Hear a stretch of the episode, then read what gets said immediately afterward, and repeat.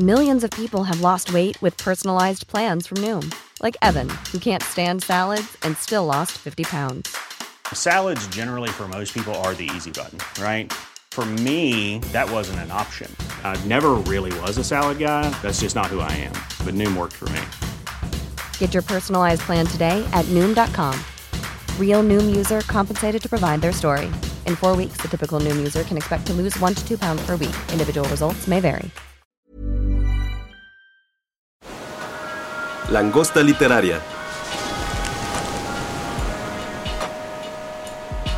Bienvenidos a un nuevo podcast de Langosta Literaria, un espacio para la literatura. Mi nombre es Esther González, yo soy coordinadora de difusión comercial en Penguin Random House y el día de hoy en la cabina virtual me acompañan los editores Romeo y Soraya. ¿Cómo va su semana, chicos?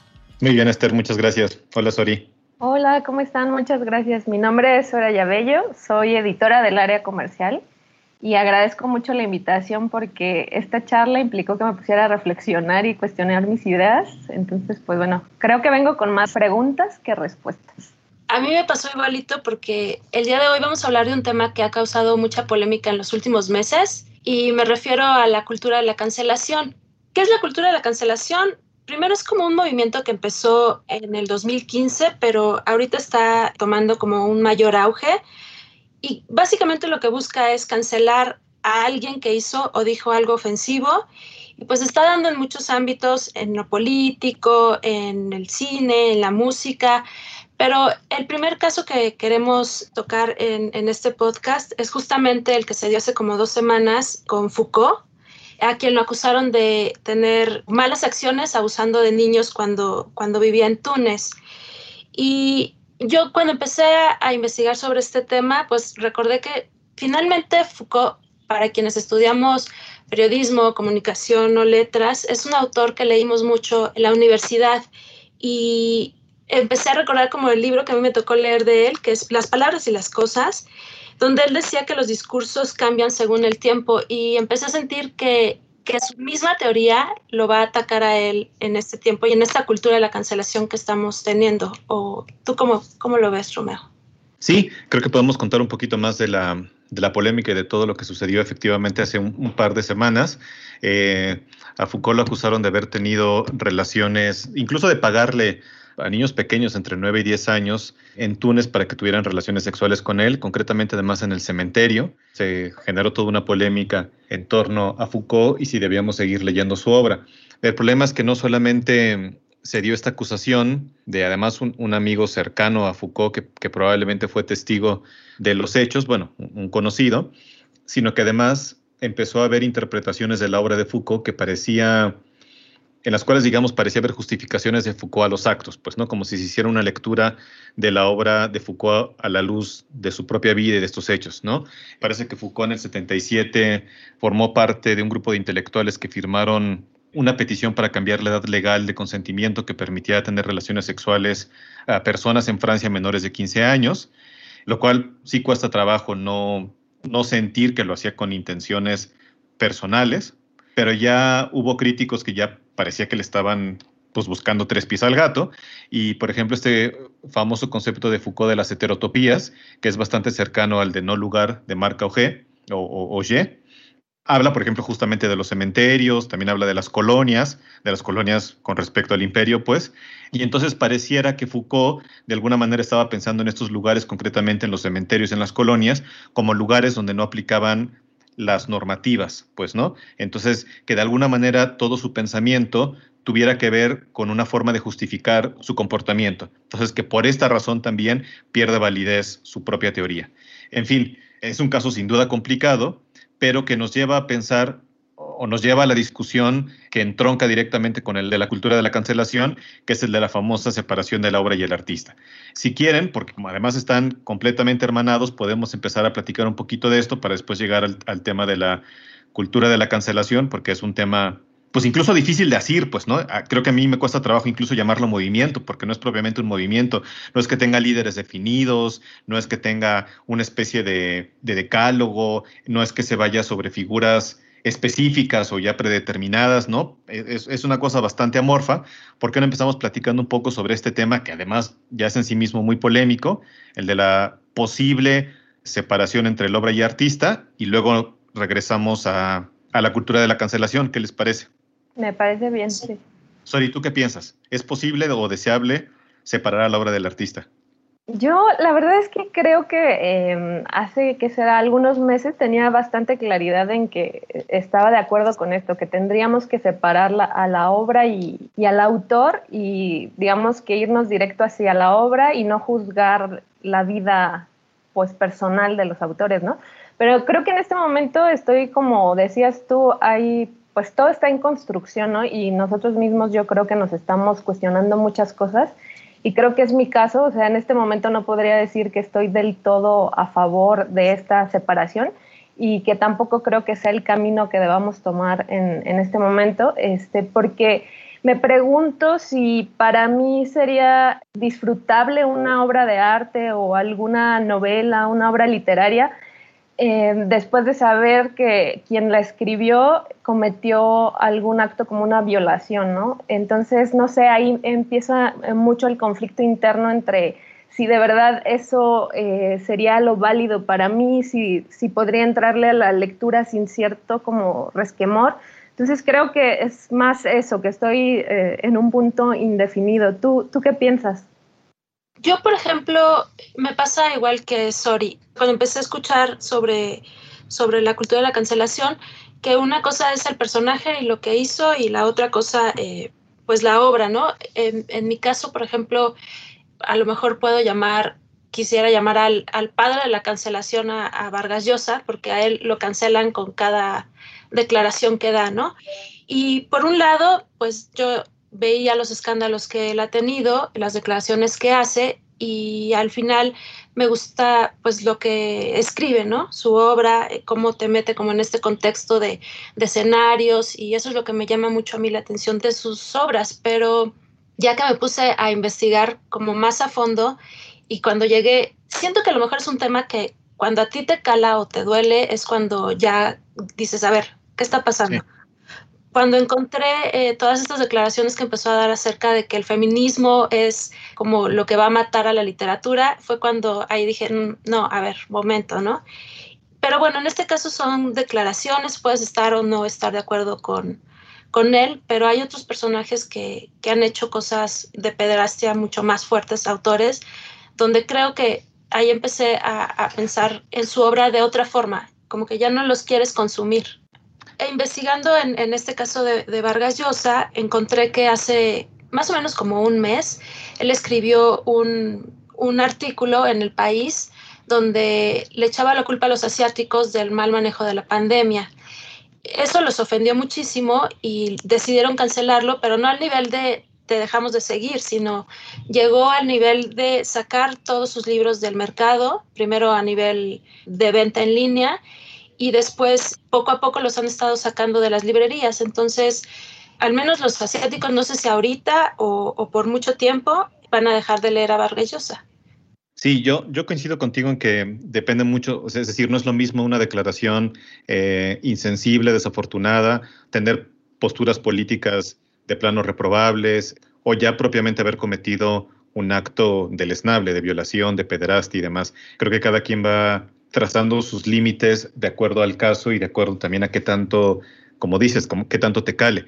Yo creo que también en general mi postura, digamos, central es tratar de en la medida de lo posible hacer una separación de la obra del artista, porque a final de cuentas, además, en términos estrictos, pues sí, efectivamente, el artista se ha separado de su obra, produce una obra, pero esta después lo trasciende, la obra va a pervivir, el artista no, y seguimos consumiendo un montón de arte de artistas de los cuales sabemos poco o muy poco, en algunos casos incluso nada, pues, ¿no? Y lo que haya sido de esas personas puede resultarnos relevante a lo mejor para saber un poco del contexto histórico y demás, pero hay obras, por ejemplo, cualquier cantidad de música producida en siglos pasados, de la cual la verdad es que la, la vida del artista puede resultar completamente ajena.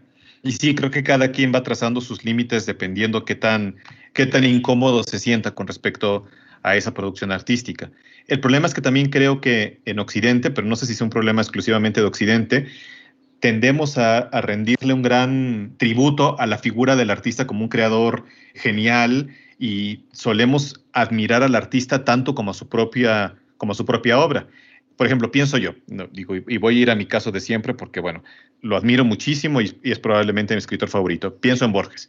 La admiración que yo siento por su obra definitivamente se traslada a su persona. Es prácticamente inevitable. Si yo me compro una playera de Borges, como además en algún momento de mi juventud lo llegué a hacer, no es una playera de la portada de la LEF ni de un párrafo de algún poema suyo, es una playera con su cara, pues, ¿no? Eh, entonces ahí es claramente donde vemos que la admiración se traslada a la persona, no a la obra. Entonces, pues ahí estaríamos cayendo en una trampa de decir, ah, bueno, cuando nos conviene si admiramos a la persona y cuando no, si lo separamos, pues resulta complicado. Yo en general sí tiendo a separar obra del artista, pero sí hay casos donde me siento muy incómodo. Por ejemplo, en el caso de Michael Jackson. No soy fan, ¿no? No soy, nunca fui particularmente aficionado a su obra, pero sí hay dos, tres canciones que creo que son increíbles, pues, ¿no? O sea, es prácticamente escuchar Billie Jean sin mover el piecito porque es una canción increíble, pero no puedo dejar de pensar en la persona, sobre todo porque además en casos como el de Michael Jackson, de figuras tan públicas, sí creo que además acababa convirtiéndose él mismo en su propia obra. O sea, la figura pública, pues, ¿no? Entonces ahí me cuesta muchísimo más trabajo separar a la obra del artista y ahí sí me siento incómodo consumiéndola. Eh, en fin, creo que el problema es que es una discusión que no se puede zanjar en términos generales, sino que casi, casi sí, sí hay que ir caso a caso. Yo también pensaba, ahora que lo mencionas, Romeo, en esto de, de la especie de altar que le ponemos a los escritores, ¿no? Para centrarnos en la literatura. Este, pensaba, pues sí, como dices, quizá desde los tiempos clásicos, desde la cultura griega, se les daba ese lugar, ¿no? Y luego, a lo mejor con el Renacimiento esto se impulsó aún más. Y creo que en nuestros días permea esta idea de que eh, los autores, los escritores son casi como, los tienes en ese altar y de todo tienen que opinar, ¿no? O sea, de todo tienen que tener alguna eh, opinión e incluso se convierte en una especie de líderes de pensamiento, ¿no? Entonces creo que de ahí también surge mucho de la complejidad de esto porque es difícil hacer esta separación obra-autor luego de tener tan enramado eso y sobre todo ahora con las redes sociales, ¿no? Que uno puede seguir a su autora o autor favorito y entonces entrar de lleno pues en los pensamientos personales o quizá en las fotos familiares que comparte, entonces te vinculas de otra manera, ¿no? Entonces yo creo que eso le da cierta complejidad y también me parece que, que de ahí vienen otras cuestiones que yo quería como poner sobre la mesa para platicarlo, porque eh, estoy de acuerdo con esto en algunos puntos, pero también creo que el polo opuesto sería llevarnos a la censura y a como limpiar las ideas y hacerlas solo de un color o a crearnos esta burbuja de pensamiento en la que pensamos que solo se debe, digamos, solo se debe seguir esta idea y entonces te quitas esa pluralidad de discursos, ¿no? Y sin darte cuenta estás de pronto pues queriendo que todos piensen igual que tú, como una especie de berrinche o quizá también de cuestiones como, no sé, de capitalismo rapaz, como si los demás fueran productos y entonces si a ti no te gusta cómo piensa el otro, lo desechas como si fuera un producto, lo, lo bloqueas de tu cuenta de red social y entonces ya no, ya no ves lo que está pensando y a lo mejor te creas la ilusión de que todo el mundo está pensando muy bien o entras a lo mejor a tu cuenta, no sé, de Twitter y te das cuenta de que, ay, sí, hay mucho discurso feminista, pero después vas a una nota del periódico y ves los comentarios y abres los ojos en que en realidad era solo la gente con la que tú convives en esas redes sociales, ¿no? Entonces creo que ahí es un poco el engaño al que podemos llegar y también el peligro de censurar, ¿no? Yo estaba investigando un poco entre la diferencia de la cultura de la cancelación y justamente la, censura y encontré como, desde mi punto de vista, que la diferencia está en la cultura de la cancelación tú dejas de seguir a esta persona y se acabó, ¿no? Porque no va con tus con tu filosofía, con tu forma de pensar, porque ya no te agradó o por lo que sea, lo dejas de seguir o de consumir. Y la censura va un paso más allá porque pues ya es como todo una orquesta de bloqueos más grandes, a lo mejor por parte del gobierno, estaba yo viendo el caso de José Agustín, que él sufrió un poco la, cultura de la cancelación en, su época, porque primero porque es detenido, ¿no? Y encarcelado y pues no iba con, con las buenas costumbres de la, de la época, pero ya cuando él sale de prisión empieza a, a hablar un poco mal del gobierno, le empiezan a quitar todos estos apoyos para hacer sus, sus obras película y entonces empieza un bloqueo de censura que a lo mejor empezó un poco como cultura de la cancelación en ese momento, pero se hace mucho más grande para censurar a un autor, a una obra, cuando finalmente pues puedes estar o no estar de acuerdo con, con la ideología que tenía José Agustín. Yo, o sea, sí estoy de acuerdo contigo en que hay una diferencia entre, entre la censura tradicional, que además ha existido yo creo que prácticamente desde que hay arte, y la cultura de la cancelación.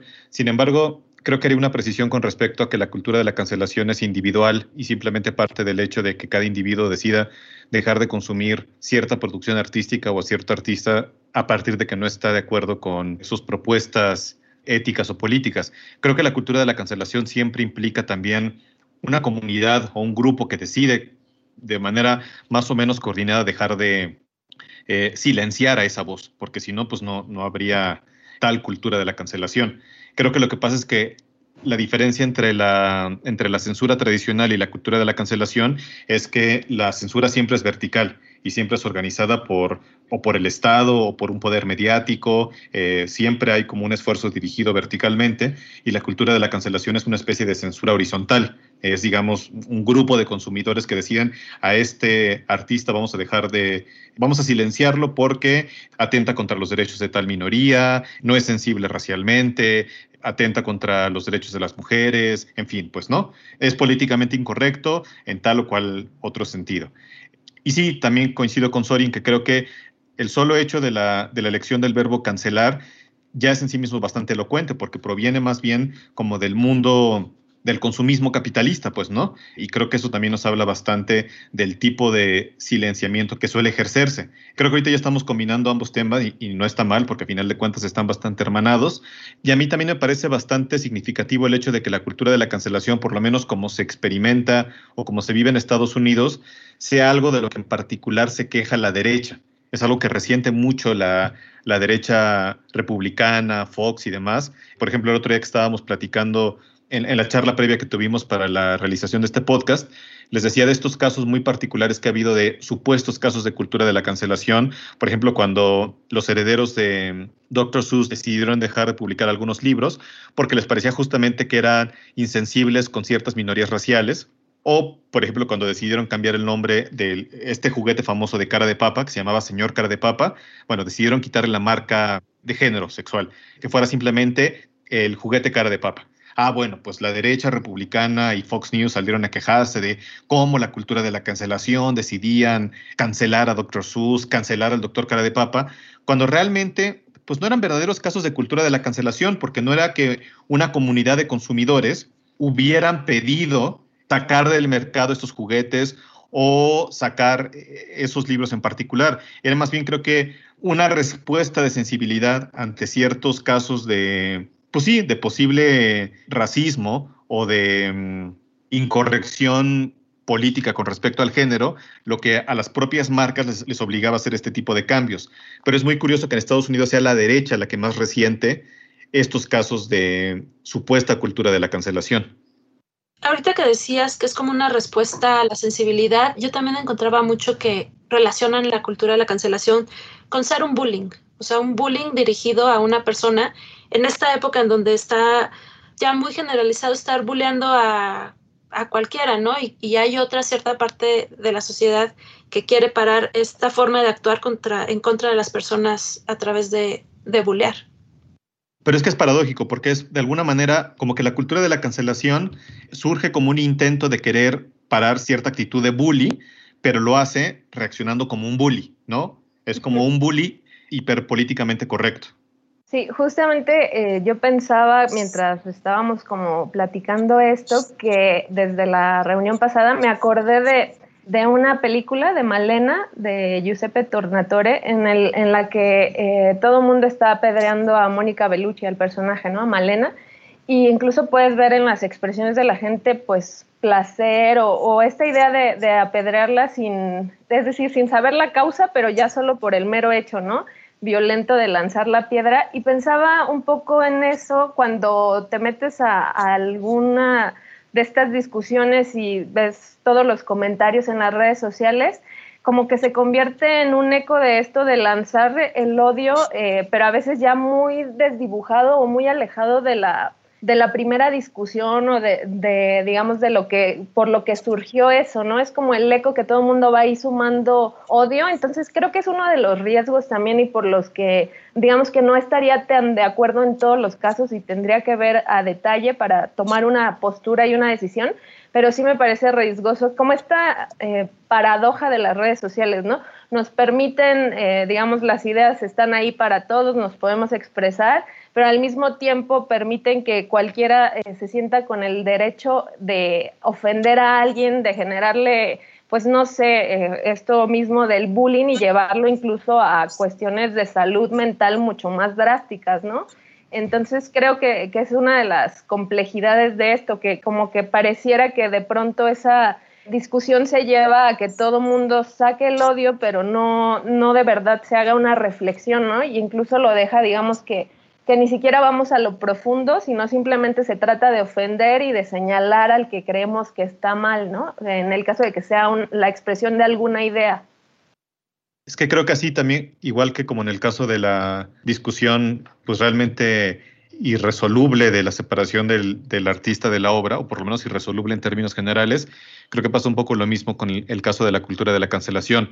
No es posible decir si es buena o mala en todos los casos o en términos generales, creo que también hay que ir caso a caso, porque también depende mucho cómo se emplee. Es decir, volviendo al caso de Estados Unidos, se acordarán que también hace relativamente poco, bueno, ya hace unos meses, a Trump lo sacaron de, de Twitter, porque ya de plano venía haciendo un uso incluso peligroso de esa red social. Se acordarán también cuando, cuando, fue el asalto al Capitolio, que él prácticamente arengó a las masas, e incluso después de, del asalto, él parecía más bien estar celebrando el acontecimiento, eh, no mostraba ningún tipo de, de contrición y, y mucho menos. Entonces, finalmente, ya después, por muchas razones, lo acabaron sacando. Bueno, él dijo que lo habían cancelado. Él apeló a la supuesta cultura de la cancelación para quejarse. Entonces ahí es donde uno dice, ¿dónde hay cultura de la cancelación y dónde más bien supuestamente se, se apela a una cultura de la cancelación para quejarse de un acto legítimo de crítica o de censura? Pues no, ¿dónde establecemos la raya entre la, crítica legítima y la cultura de la cancelación? Pues, entonces ya no se puede hacer crítica, o dónde también está el límite entre la corrección política y la hipercorrección política. Creo que también es donde tenemos que ser bastante, bastante cuidadosos. Me acuerdo, por ejemplo, de una anécdota que es, digo, es un chiste, pues, ¿no? Pero, pero sirve bastante, creo yo, bastante bien para ilustrar el caso. Yo alguna vez tuve un, una beca de creación literaria en la Fundación para las Letras Mexicanas y tenía un compañero que era judío. E, él lo decía con todo el sentido del humor, es decir, no realmente no se sentía una víctima. Pero alguna vez me decía de broma que que si en el taller él estaba en narrativa, que si le empezaba a ir mal, que si sus compañeros le empezaban a criticar demasiado los textos, los iba a acusar de antisemitas. Y el problema es que eso sí refleja una actitud de algunos grupos. Es decir, cuando ya de repente no te aguantas la crítica, ah, bueno, entonces le vas a buscar una segunda, una segunda intención, que fue claramente lo que le pasó a Trump. Se estaba quejando de cultura de la cancelación cuando era, pues, manos, estás haciendo llamados a la violencia, pues no, así no se puede, pues, ¿no? Eh, guardando sus proporciones, quería como también platicar, que platicáramos un poco del caso de J.K. Rowling, ¿no? Porque, digamos, ella junto con Chomsky y otro, Margaret Atwood y otros escritores, eh, firmaron una carta, en un manifiesto en el que llamaban como a la preocupación de justo esta censura, ¿no? Este, o del, del peligro de que las ideas, eh, pues las quisiéramos al mismo tono y no abrirnos a la pluralidad, perdón. Justo creo que ahí está como un poco enredado el tema, sobre todo con su, porque si recordarán, eh, ella dio algunas declaraciones en las que decía que las mujeres trans, eh, o más bien, cuestionaba la identidad de las mujeres trans, ¿no? Y no fue solo una declaración, fueron varias y ya tiene como ahí, digamos, el historial, ¿no? Entonces creo que también ahí mientras atacaba a, la comunidad trans, pedía respeto y entonces creo que ahí es cuando se pone todo mucho más complejo, ¿no? No sé qué opinan ustedes. Es que yo creo que eso nos da como diferentes también ejes de la cultura de la cancelación. Uno es los que se dedican a dar eh, declaraciones con poca fortuna y otros son los que ya hacen actos en los que tú dejas de consumirlos como Polanski, ¿no? Que también se supone que, abusó de, de, un niño. Y ahí creo que son como dos, dos perspectivas. Uno, que puedes o no puedes estar de acuerdo con las declaraciones que está dando cierto personaje. Y la otra es que ya se haya metido a, violentar a otro ser humano o que haya hecho pues alguna, alguna cosa mala. En el caso de Trump, yo me acuerdo que sí, en ese momento cuando estábamos viendo las imágenes, porque también es como que lo estás viviendo en el momento y es lo que estás percibiendo, veíamos las imágenes y de repente cuando anunciaron de esta mujer que, que fallece en ese momento y seguías viendo los tweets de Trump, de verdad decías, cállenlo, ¿no? O sea, ya basta, de verdad, pero por la humanidad, no nada más porque yo esté o no esté de acuerdo con sus ideas, sino estás enloqueciendo a tu país. Entonces, eh, creo que como dice Romeo, este tema de la cultura de la cancelación tiene mucho que ver con el momento o la circunstancia en la que se esté dando la cancelación. Sí, y regresando al caso de J.K. Rowling, eh, sí es complejo porque mm, ahí entramos a otro tema, que es el de la libertad de expresión, que también tiene su propio terreno y en el cual también creo que también hay que trazar límites, pues, ¿no? Como de hasta dónde, pues, ¿no? O sea, yo soy partidario en general de la, de la libertad de expresión y más en el arte, pero cuando entonces el artista utiliza su libertad de expresión y apela a su libertad de expresión para hacer declaraciones que pueden ser peligrosas o que pueden ser desafortunadas o que pueden herir a ciertos grupos, pues entonces uno empieza a preguntarse si esa libertad de expresión efectivamente debe ser absolutamente ilimitada. O bien pensar, bueno, una cosa es la libertad de expresión que se ejerce en el arte como tal y otra muy distinta la libertad o la posibilidad de expresarse al respecto de ciertos temas de la vida pública, de la vida social y demás. Puedes perfectamente bien no estar de acuerdo con J.K. Rowling sobre sus opiniones sobre los derechos de las mujeres trans y eso no invalida para nada toda su obra de ficción, pues, ¿no? El problema es que de repente pareciera que sí se les exige una especie como de congruencia ética y estética a los creadores. Ahí sí, a ese respecto no estoy para nada de acuerdo. Yo puedo estar o no de acuerdo con J.K. Rowling con respecto a sus opiniones sobre los derechos de las mujeres trans y eso me parece que no le resta ningún valor a toda su producción literaria. Uno de repente desearía poder coincidir política y éticamente con sus ídolos literarios, pero me parece que sí son dos universos completamente distintos, completamente distintos. Otra cosa que quisiera comentar es algo en, el, en lo que sí estaría muy a favor de, eh, digamos, una consecuencia de esta cultura de la cancelación, ¿no? El Me Too y sus grandes aportaciones. en particular, eh, yo estoy ahí, digamos, a favor completamente de que eh, se estén visibilizando los casos de abuso o de violación, esto con la idea de prevenir que esas personas, esos abusadores, ataquen a alguien más, una especie de sororidad, ¿no? Entonces yo quisiera que platicáramos de este tema antes de irnos porque me encanta eh, lo que ha logrado el Me Too en el sentido de que Hablabas tú de, una cierta jerarquía que tenía eh, Romeo y creo que justamente el Me Too ha traído esta especie de horizontalidad que mencionabas porque pues los poderosos ahora están un poco temblando porque cualquiera puede contar su caso de abuso ante las redes sociales y esto escala, ¿no? Entonces, me parece que esa es una de las sí grandes aportaciones en las que yo estaría de acuerdo porque creo que sí es un poco como decirle a esa gente que estaba acostumbrada al nepotismo, a actuar sin ningún tema, a diferencia de nosotros los mortales que sabemos que si, digamos, si tenemos algún acto, siempre va a haber una consecuencia, ¿no? Y la gente poderosa no estaba acostumbrada a esto, entonces las redes sociales que hacen abren todo ese camino para que entonces tú puedas denunciar a tu acosador, a tu abusador, y pues los otros tiemblan, se la piensan más, las otras mujeres de tu alrededor se enteran, si es que conviven con ellos, a lo mejor toman cierta postura o toman cierto distanciamiento, si son menores de edad, a lo mejor hasta las salvas de algún abuso. Entonces creo que para mí esa es una de las aportaciones que sí me gustaría rescatar porque ahí sí que lo aplaudo mucho. No sé qué opinen ustedes. Yo creo que justo lo mismo. El Me Too lo que, lo que ha hecho es que ellos mismos se autocensuren, ¿no?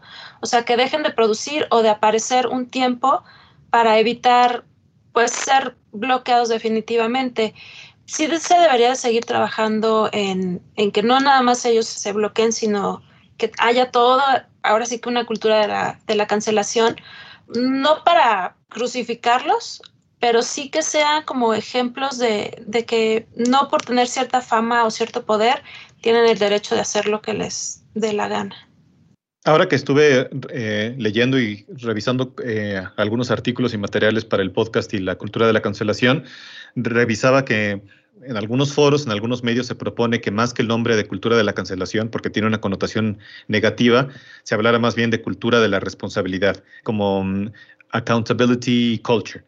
Y creo que concretamente en el caso del Me Too, yo estoy de acuerdo contigo en la importancia que, tuvo eh, el movimiento para la cultura, además en, todo el mundo, pero creo que me gustaría más bien enmarcarlo, no tanto en, la cultura de la cancelación, sino en la cultura de la responsabilidad, porque creo que si algo, si algo hizo fue hacernos responsables. Yo incluso me permitiría disentir con Esther y decir que no es tanto que los hombres ahora nos, nos autocensuremos, porque me gustaría pensar que no es que nos estemos censurando, más bien nos estamos obligando a revisar nuestro comportamiento y a darnos cuenta pues que estábamos haciendo cosas mal, pues, y quedábamos por hecho de, más bien, ni siquiera nos permitíamos revisar si estaba bien cierto comportamiento o no. Pues no, porque yo creo que era algo que, no solamente hacían ciertos hombres con poder, yo creo que había muchas formas de abuso, de pasadez, de maltrato que teníamos muy normalizadas y que el mito vino a sacudir, quizás de una forma en un primer momento muy violenta, pero era necesario que así fuera, esta forma que teníamos hombres y mujeres de relacionar unos con otros no estaba bien.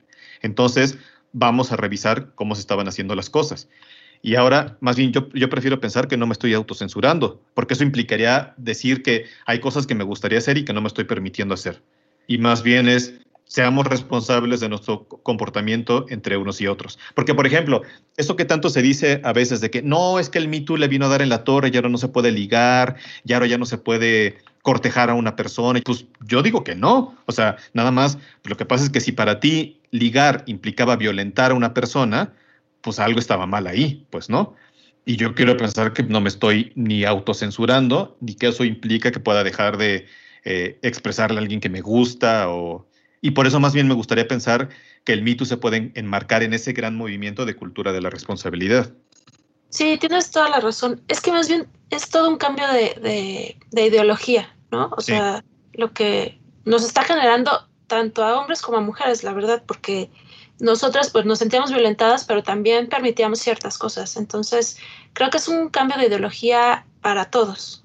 Exacto, que nos toca como deconstruirnos a todas y a todos, ¿no? Justamente, pues porque el patriarcado, digamos que no va a caer de, de un momento a otro, se trata de algo que tenemos tan metido en la cabeza que ni siquiera nos damos cuenta, ¿no? Pero pues sí, creo, coincido con lo que dicen. También otra cosa que me hacía pensar esto es si, digamos, en el caso de Woody Allen, ¿no? Como saben, su hija adoptiva lo acusó de haber abusado de ella, eh, haber abusado sexualmente de ella cuando tenía siete años, ¿no? Woody Allen no reconoció tal abuso, dice que es la, madre de su hija adoptiva quien está provocando esto por despecho, ¿no? Un poco. Eh, digamos, en resumen, es un poco ese el discurso que él maneja. Y hace poco eh, iban a publicar su autobiografía y digamos que hubo una especie de pausa de parte de la editorial de Hachette y entonces lo que pasó es que no se publicó, pero ahí me lleva a cuestionarme esta idea que poníamos sobre la mesa, porque, eh, a ver, la editorial lo hizo porque de verdad cree que están mal los actos de Woody Allen o porque el ojo público está sobre ellos, ¿no? Creo que eso también es interesante, o sea, ver hasta dónde la presión social en las redes sociales están, eh, digamos, sí llevando a que eh, marcas o editoriales o empresas discográficas decidan no trabajar con los artistas, con los personajes famosos, por cuestiones, eh, digamos, en las que no se quieren ver mal ante la opinión pública o porque de verdad se están replanteando todo eso. O sea, de verdad nos estamos deconstruyendo, las industrias se están deconstruyendo o simplemente están actuando ante eh, el ojo público que está ahí encima, ¿no? Pues yo sí, yo sí creo que, muchos editores a nivel mundial se están replanteando como sus ideas, para aceptar o no aceptar un proyecto de una persona que no que hizo algo indebido, porque finalmente si tú lanzas un, un libro, un título, no vas a poder vender ese título si esta persona está siendo atacada, si no le van a dar espacios en medios, si se te va a voltear el proyecto, ¿no? Entonces, no quiero pensar mucho como en el área de marketing, porque afecta en el área de marketing, pero creo también en los editores, en, su forma de, también de cambiar su mentalidad y de no trabajar ya con personas que no van a tener un buen resultado en sus actos. Pero yo creo que al final de cuentas, como saber cuál es la intención original, o sea, si lo hacen por una verdadera convicción personal, ética, o si lo hacen más bien por una especie como de interés y hasta protección de sus intereses comerciales, creo que es imposible discernirlo. Puede ser hasta una combinación de ambas cosas. Y al final de cuentas, yo creo, digo, no quiero ser mal pensado, pero creo que lo que rige en última instancia ese tipo de Digo, no creo, no creo que falte el editor que sea así de una pieza y súper íntegro y demás, pero creo que lo que en última instancia rige ese tipo de decisiones es el aspecto comercial. Creo que si por alguna razón los editores vieran que a pesar de todo fuera a ser un trancazo comercial tal o cual proyecto, lo harían, creo, pero no lo sé, honestamente no lo sé.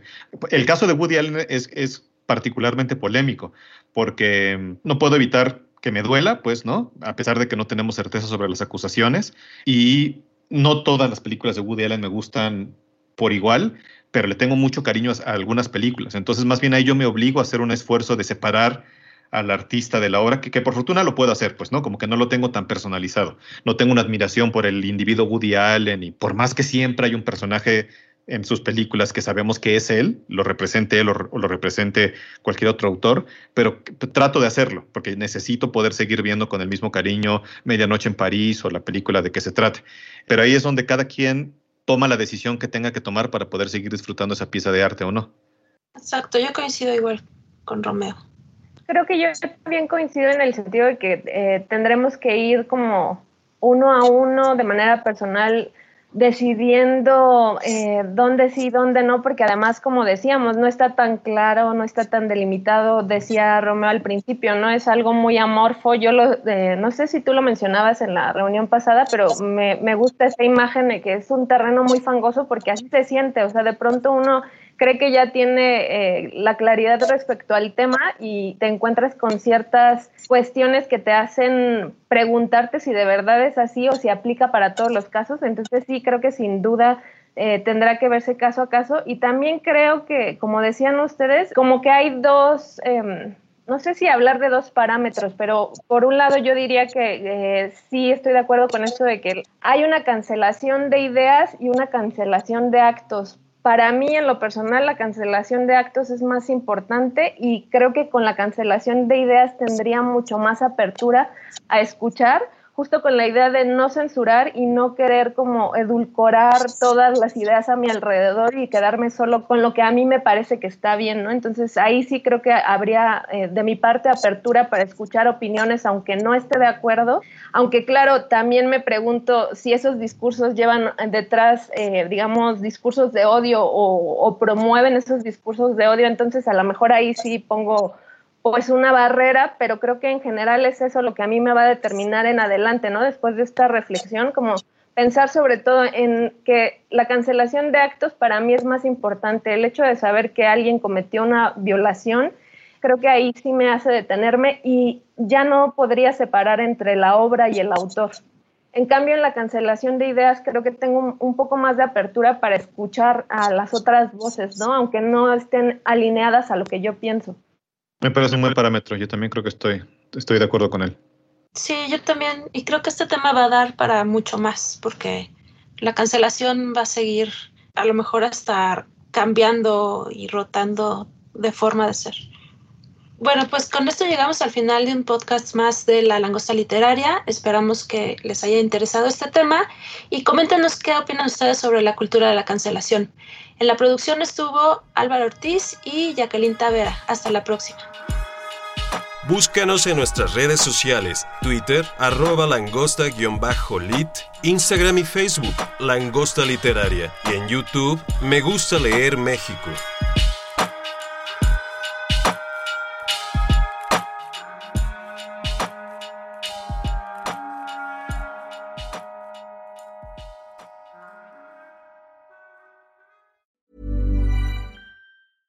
Hey, folks, I'm Mark Marin from the WTF Podcast, and this episode is brought to you by Kleenex Ultra Soft Tissues, your ally to help tackle your allergy symptoms this season. I love the change of seasons, but nobody loves pollen and all those other things floating in the air that make you sneeze during this nice weather. Kleenex Ultra Soft Tissues are hypoallergenic and allergist approved, so fight back against watery eyes and runny noses without worrying about irritating your skin. For this allergy season, grab Kleenex and face allergies head on.